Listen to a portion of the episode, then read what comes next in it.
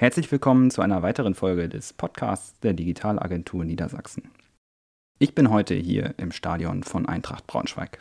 Ich spreche mit Christoph Köchi, Geschäftsführer der Amilla Marketing und damit leidenschaftlich im E-Sport für die Eintracht unterwegs. Mein Name ist Christian Wagner und ich freue mich hier gerade echt über den Blick auf das Stadion. Moin Christoph. Hallo Christian. Ja, seit wann ist die Eintracht denn jetzt im E-Sport aktiv? Ja, ähm, in der vergangenen Saison, seit dem Beginn äh, der vergangenen Saison, äh, haben wir uns im E-Football äh, engagiert. Da müssen wir sicherlich gleich mal drüber sprechen. Was ist der Unterschied und warum haben wir es so definiert?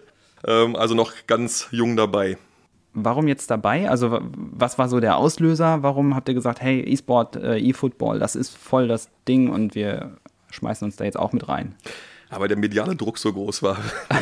nicht ganz, aber natürlich wird das Thema präsenter und ist auch bei vielen Clubs ähm, einfach, einfach jetzt sehr verankert schon. Ähm, und ähm, es gab dann die Möglichkeit durch den Aufstieg äh, in der Virtual Bundesliga zu spielen. Und das war so der letzte Auslöser. Also, dass das ein Thema ist bei den Jugendlichen, das weiß, glaube ich, jeder. Und dass du dadurch auch ähm, vielleicht mal so eine Sparte aufbauen kannst. Aber ähm, ja, als dann Eintracht mehr oder weniger überraschend, äh, kann man jetzt sagen, in die zweite Liga aufstieg, ähm, ergab sich die Möglichkeit, denn alle 36 DFL-Teams äh, haben ein Startrecht eben für die Virtual Bundesliga und das war dann super reizvoll.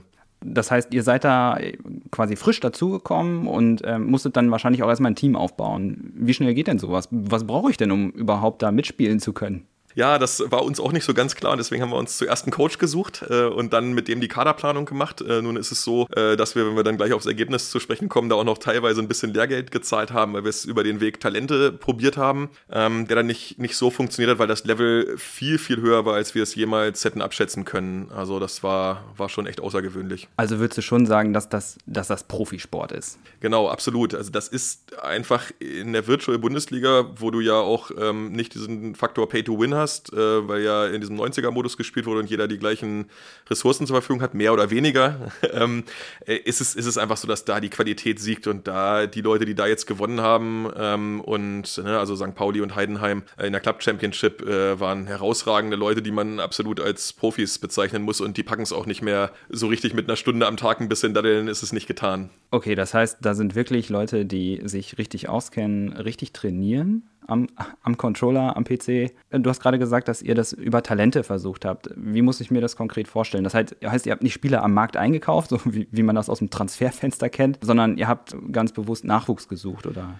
Genau, wir haben einen Spieler mit äh, Alex Chaplock von RB Leipzig geholt, ähm, der auch im Grand Final war sogar, also das der, das, das äh, Finale ähm, am Ende im Einzelwettbewerb und der bei uns das Team so ein bisschen ziehen sollte. Das hat in der Hinrunde auch ganz gut geklappt. Ähm, hinten raus dann auch nicht mehr so regelmäßig gepunktet und die anderen dahinter haben wir junge Talente genommen, die hier und da auch mal so Ausreißer nach oben hatten, aber einfach denen die Konstanz gefehlt hat. Und ähm, da würde ich im Nachhinein sagen, müsste man es anders machen und eher, wie du es beschreibst, einen klassischen Transfer machen, dann auch egal, ob die Leute von hier kommen äh, oder ähm, irgendwo aus München, da einfach nur nach Qualität gucken. Ne?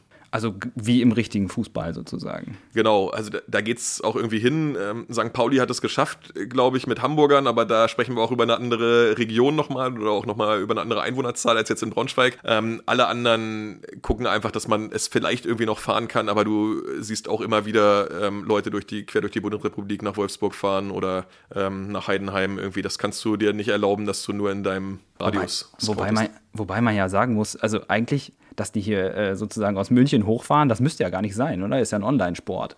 Oder ja, ähm, das schon. Für uns war es am Anfang wichtig, auch so ein Teamgefüge herzustellen, die auch vielleicht zwischendurch nochmal live coachen zu können, denn die psychische Belastung, die unterschätzt man immer. Es ist halt ein Einzelsport ultimativ, ne? Auch du spielst das eine zwei gegen zwei. Aber gerade bei den One-on-Ones ist es ja extrem so. Es gucken dir alle zu, du streamst das live, du hast irgendwie so einen großen Club im Hintergrund und das hat man gerade bei uns, bei den Nachwuchsleuten auch wirklich gemerkt. Und da ist es natürlich besser, du hast noch mal ein paar Leute um dich drumherum, die dich mal beruhigen, die dich mal wieder zwischendurch so ein bisschen abholen irgendwie nach deinem Spiel. Ähm, aber das, äh, deswegen fanden wir es besser, wenn die Leute das machen. Natürlich kannst du auch, und das haben wir dann in der Pandemie auch gemacht, von zu Hause spielen, aber für uns war es nicht gut. Wir waren eigentlich stärker, wenn man so ein bisschen über diese emotionale Teamchemie kam. Ja, kann, kann man sich gut vorstellen. Ne? Also dass da einer ist, der einen so ein bisschen erdet und sagt, so jetzt mach mal, mach mal halblang, äh, nochmal von vorn und dann läuft es vielleicht auch. Teamplay offensichtlich äh, beim, selbst beim Online-Sport ein großes Thema.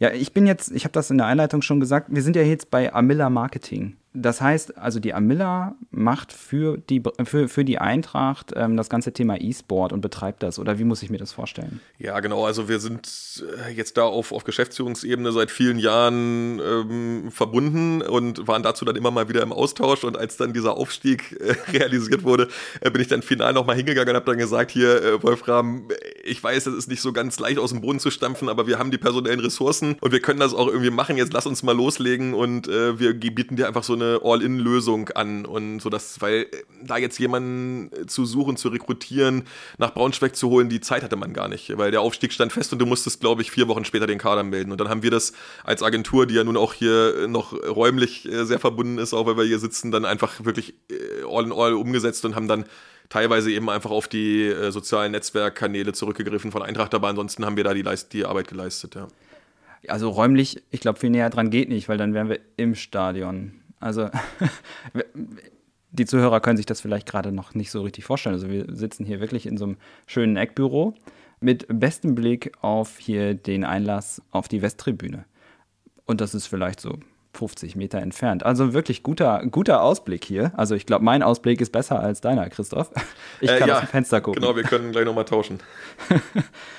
Ja, du hattest gesagt, ihr habt den Kader hochgezogen und die Amilla steht ja jetzt hier für das Marketing. Ist es dann auch so, dass das Ganze erstmal im Marketing aufgehängt wurde? Oder verfolgt ihr damit auch noch einen wirtschaftlichen Aspekt, beispielsweise irgendwie Einnahmen zu generieren über Streams oder so? Genau, also ja, über Streams vielleicht in, im zweiten Schritt. Im ersten Schritt ist natürlich ein weiteres Produkt, was man geschaffen hat, nochmal für eine andere Zielgruppe. Das mhm. heißt, ähm, Eintracht mit den guten Kontakten im Sponsoring äh, hat dann da auch eben die entsprechenden Partner ziemlich schnell gefunden, die da auch nochmal ein, ein jüngeres Publikum ansprechen. Wenn wir jetzt über ein Spiel sprechen im Stadion, dann hast du ja 30, 40, 45 Durchschnitt äh, und bei uns waren es wahrscheinlich 17, 18 Jahre alt irgendwie die, der durchschnittliche äh, Fan und äh, dementsprechend konnte man da auch nochmal, hatte man nochmal ein Argument, äh, vielleicht im Cross-Selling nochmal da ähm, den einen oder anderen zu generieren. Das war schon ein wirtschaftlicher Faktor auch für Eintracht, also da ist am Ende auch ein bisschen Geld übergeblieben und dementsprechend ist es natürlich umso besser.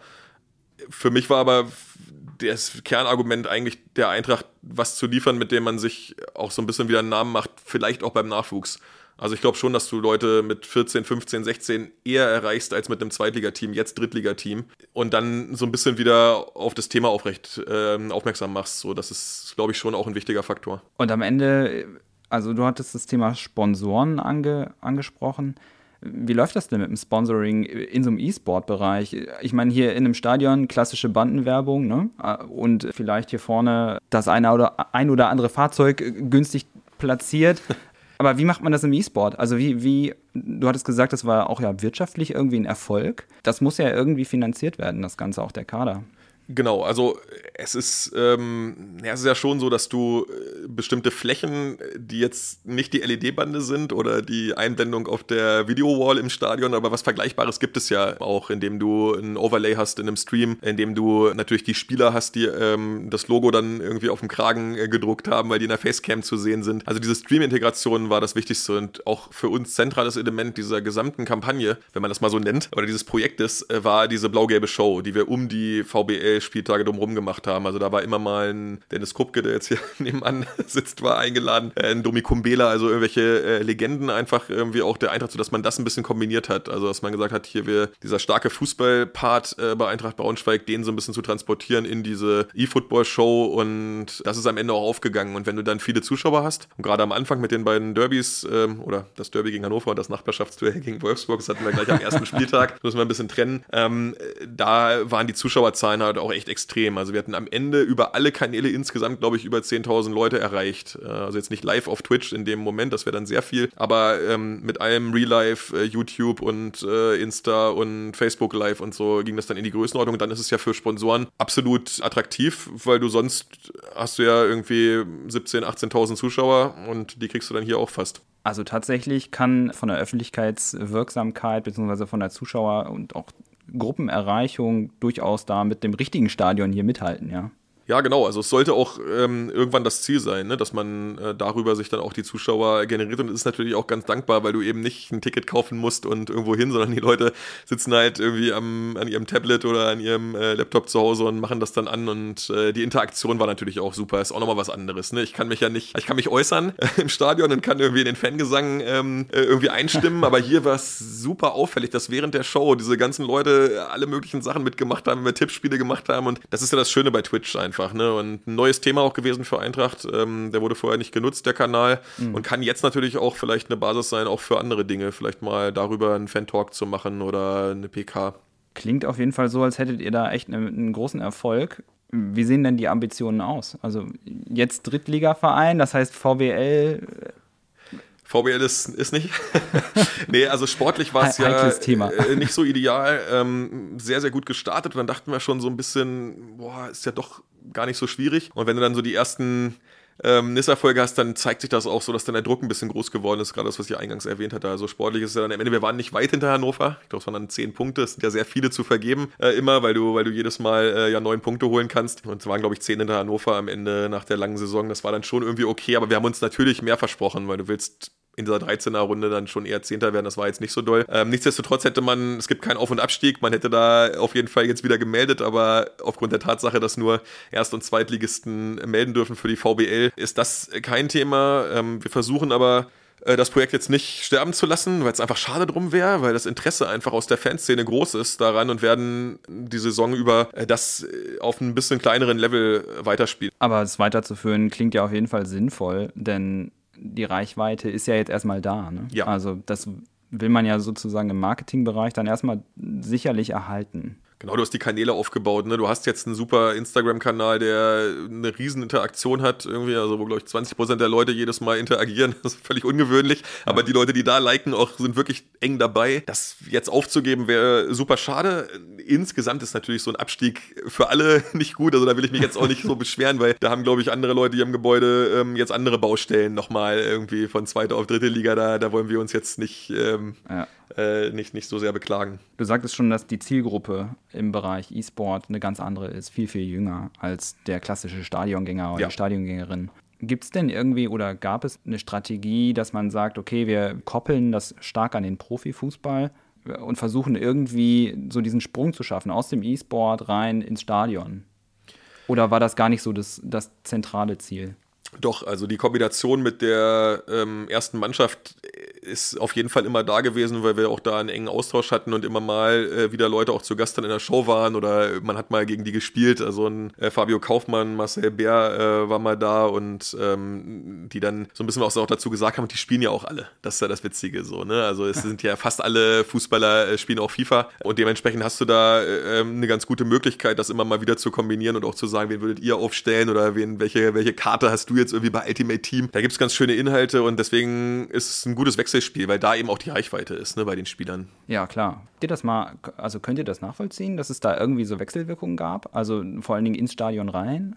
Nee, aufgrund der Pandemie nicht. Ähm, das war so ein bisschen das Problem. Wir hatten natürlich auch die Planung, dann mal vor dem Spiel vielleicht auf der Video-Wall mal ähm, irgendwen runterzuholen aus der Tribüne. Also der spielt dann halt äh, dagegen Profi und versucht ein Tor zu machen und diese ganzen Planungen gingen alle nicht. Und dann aufgrund des Testverfahrens, was jetzt ja immer noch äh, gab bis zum Ende, konntest du jetzt auch live äh, keinen ähm, keinen Profispieler kombinieren und den hier an die Playstation setzen. Das war super schade, weil das ist eigentlich der Klassiker, dass du so Offline-Events machst, gemeinsam mit Fans, dass dann, dann kommt mal einer beim Mediamarkt, setzt zwei Leute nebeneinander und lässt die gegeneinander spielen. Das sind alles Sachen, die in der Planung waren, die dann einfach aufgrund von der Pandemie, in der wir uns befunden haben, überhaupt nicht alles, gingen. Ne? Alles flach gefallen. Ne? Ja.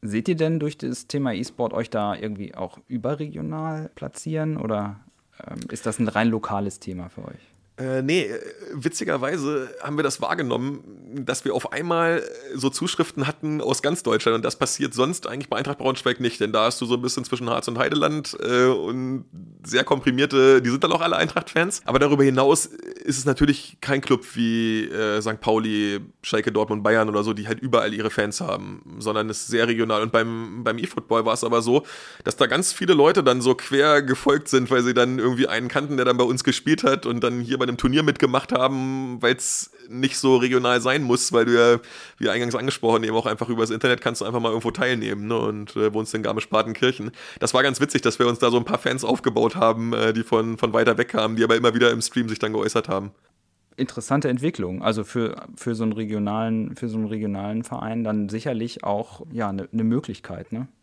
Ja, aber also muss man auch mal ins Verhältnis setzen, das sind jetzt keine Tausende von Leuten, ne? Irgendwie ist es alles so äh, natürlich auch wirklich ein, ein, erstes Jahr gewesen. Und wenn man sich so die Zahlen anguckt von den anderen Clubs, die, ähm, ja, was so die Öffentlichkeitsarbeit angeht, so da, Pauli ist da stark, Werder Bremen muss man da, glaube ich, immer nennen, VfL Bochum, die haben natürlich über Jahre da auch so eine Fanbase aufgebaut, ne? Und deren, ich glaube, deren Insta-Kanal von Werder eSports ist genauso groß wie der von Eintracht Braunschweig Hauptkanal, so ungefähr. Okay. Spielst du selber FIFA? Ja, tatsächlich seit glaube ich, dem 94er Titel oder so wirklich jedes Spiel oh, auch wow. gehabt. Irgendwann vom PC umgestellt auf äh, PlayStation und wäre vor allem während des Studiums. Ich habe jetzt einfach nicht mehr so viel Zeit. Ne? Irgendwie dann so als, als Selbstständiger ist es eh immer so ein bisschen schwierig, wie man so seine Zeit, aber es hat mich extrem motiviert und ich habe dann auch wieder angefangen, ähm, äh, das äh, FIFA 21 äh, zu spielen, weil ich halt auch mal so ein bisschen gucken wollte, wie läuft das hier und habe dann auch einmal im Stream gegen meinen ähm, Projektmanager ähm, Adrian gespielt. Das ging aber nicht gut aus für mich leider. Also ich komme da nicht mehr hinterher. Ich hätte jetzt gefragt, ob du gegen einen von euren Profis vielleicht vielleicht auch gespielt hast. Da habe ich mich dann gar nicht mehr dran getraut. Also die, die Leute da können immer so diese Weekend League Ergebnisse einschätzen. Da sind ja so Profis immer so, spielen ja immer so eine 28 zu 2 äh, in der Weekend League. Adrian spielt, glaube ich, so 22 8 und ich habe trotzdem gegen ihn, glaube ich, 4, 5, 6, 1 verloren oder so. Also ich würde wahrscheinlich eine 5 zu 25 oder eine 2 zu 28 spielen oder so. Also mein Level ist dann nicht so hoch. Ich weiß, was ich machen muss, aber ich kann auch keinen Trick. Ich kann passen und schießen. so war es früher.